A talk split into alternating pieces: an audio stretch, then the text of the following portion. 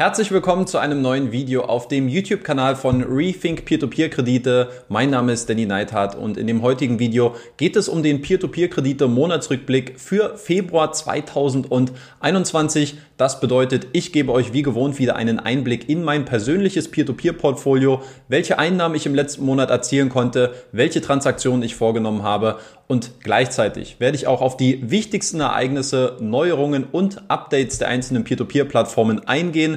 Dazu gehört in diesem Monat unter anderem die Wiederauferstehung des finnischen Kreditnehmermarktes bei Bondora, die historische Performance bei Mintos, die Ziele für Estate Guru im Jahr 2021 und die Umstrukturierung des Siatvino Mutterkonzerns. Wenn du wissen willst, was es damit auf sich hat, dann bleib dran. Nach dem Intro geht's los.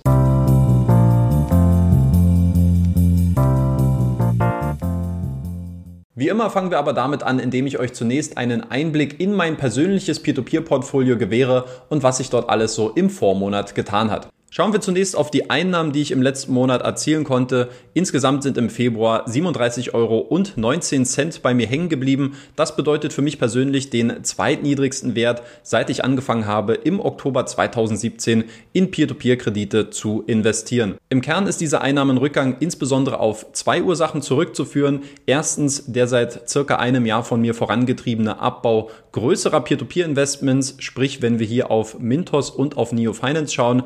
Zum zweiten aber auch ganz klar meine negativ erhaltenen Nettozinsen bei Bondora Portfolio Pro, die hier ein sehr, sehr großes Loch in meine Einnahmen reißen. Hier entspare ich mein Investment ja bereits seit zwei Jahren und diese minus 126 Euro und 18 Cent, ähm, das ist auch für mich ein absoluter negativer Bestwert, was die erhaltenen Nettozinsen bei Bondora Portfolio Pro angeht. Wenn wir auf die Transaktion im Vormonat schauen, dann sehen wir schon in der Grafik, dass ich insgesamt 1000 Euro von den Rückflüssen bei Bondora Portfolio Pro abziehen konnte und ich habe dieses Geld verwendet und anschließend bei der estnischen Immobilienplattform Estate Guru angelegt. Damit ist Estate Guru jetzt nach Bondora Go and Grow meine zweitgrößte aktive Position in meinem Peer-to-Peer-Portfolio. Und der Wert dieses Peer-to-Peer-Portfolios, der hat sich jetzt von 34.346 Euro auf 34.398 Euro erhöht.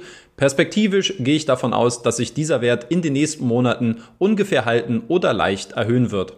Dann kommen wir mal auf die Neuigkeiten der einzelnen Peer-to-Peer-Plattformen aus dem Vormonat zu sprechen. Los geht's wie immer bei Bondora. Bondora hat im Vormonat ein Kreditvolumen in Höhe von 6,46 Millionen Euro finanziert, was somit der vierte Monat in Folge ist, in dem sich dieser Wert in einem Bereich zwischen 6 und 7 Millionen Euro befindet. Insofern scheint sich der Aufwärtstrend bei Bondora langsam, aber stetig zu stabilisieren.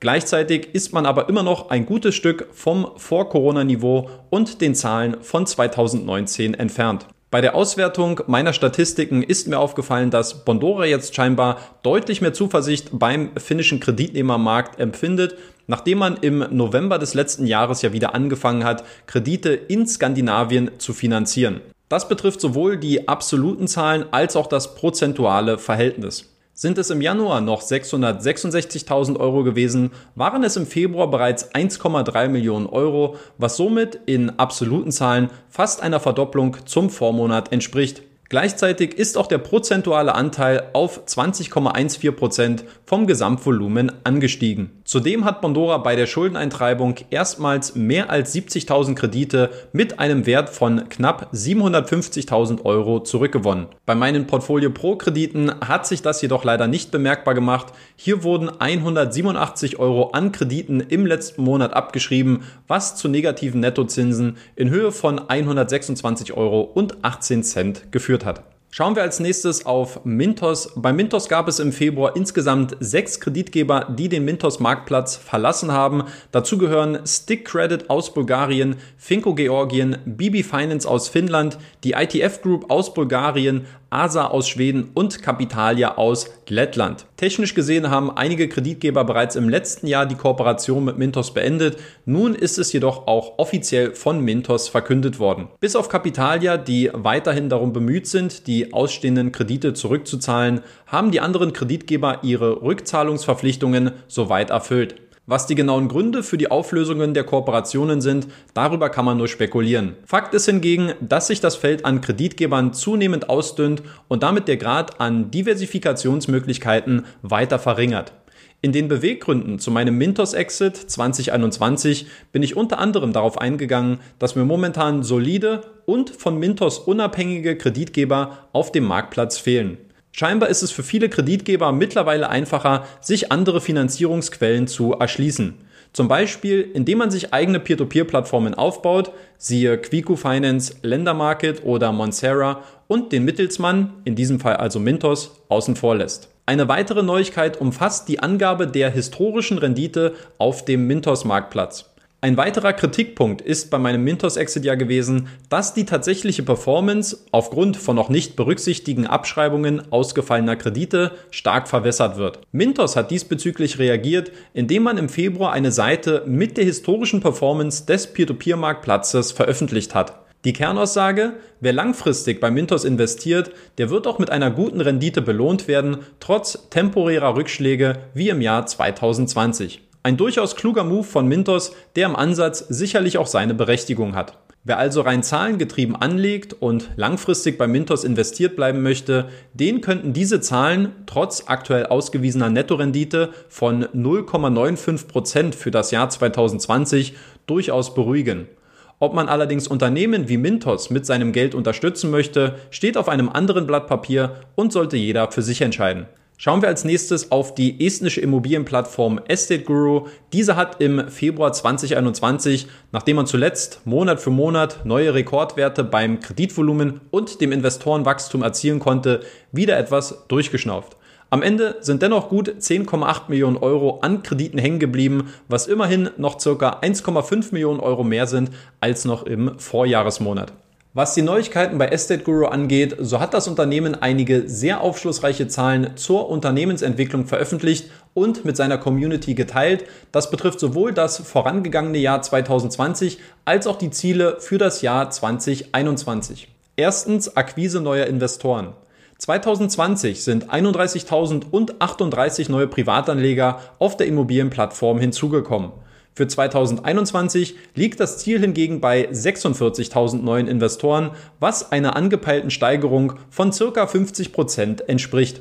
Zweitens finanziertes Kreditvolumen. Hier hat sich das Unternehmen die Messlatte auf 240 Millionen Euro für das Jahr 2021 gelegt.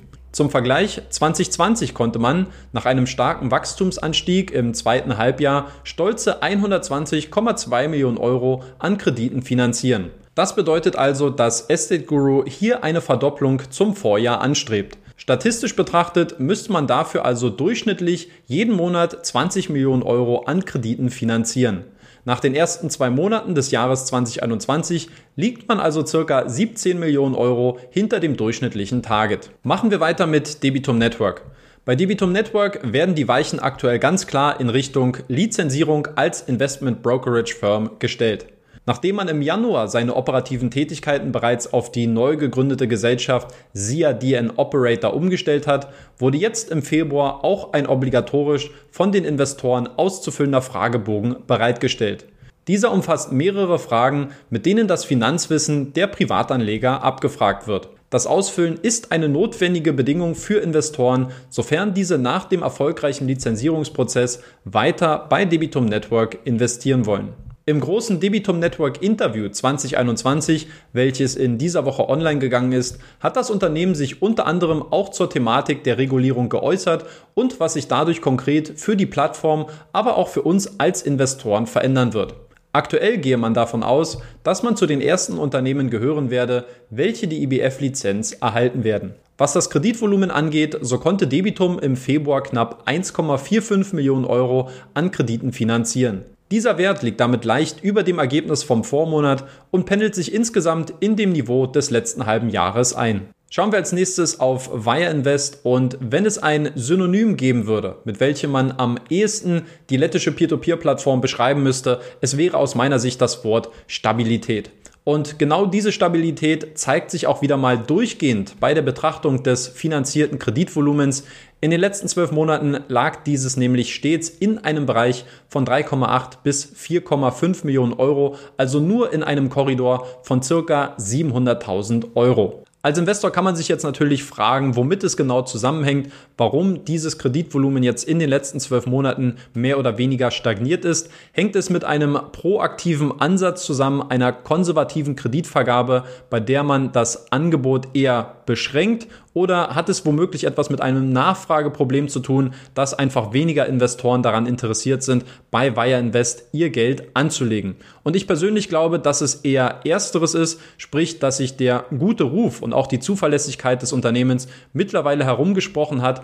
Und ein guter Indikator sind auch immer aus meiner Sicht äh, zunehmende Cash-Track-Situationen, die wir in den letzten Wochen, eigentlich auch schon in den letzten Monaten verfolgt haben. Sprich, Wire Invest bekommt einfach einen deutlich stärkeren Zulauf Verkauf von Investoren im Vergleich zu dem Kreditangebot, was das Unternehmen aktuell bereit ist zur Verfügung zu stellen. Persönlich habe ich im Februar mal wieder neuen Content zur lettischen Peer-to-Peer-Plattform Wireinvest veröffentlicht. Viele von euch hatten es sich ja gewünscht, einen Wireinvest Deep Dive und ihr habt ihn auch bekommen. In diesem ging es unter anderem um den Eigentümerwechsel bei der Wire SMS Group, um mögliche Interessenskonflikte bei Kreditprojekten, den zukünftigen Fokus auf Wirelet, Dividendenausschüttungen, Entwicklungen und Auffälligkeiten im Geschäftsbericht sowie um die Performance des Kreditportfolios. Kommen wir zu guter Letzt auch noch auf Twino zu sprechen. Twino hat im Februar sowohl einige sichtbare als auch unsichtbare Veränderungen vorgenommen.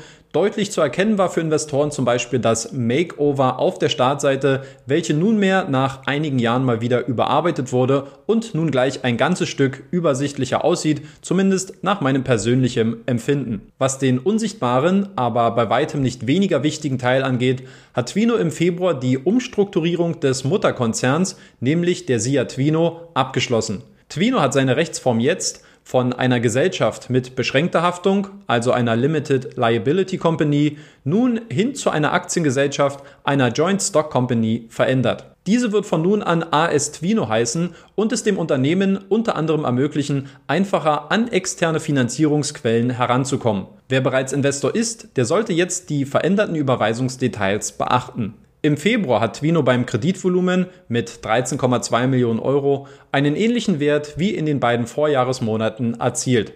Dadurch zeigt sich zunehmend ein stabilisierender Trend, der sich seit dem Tiefstand im April 2020 ungefähr verdoppelt hat.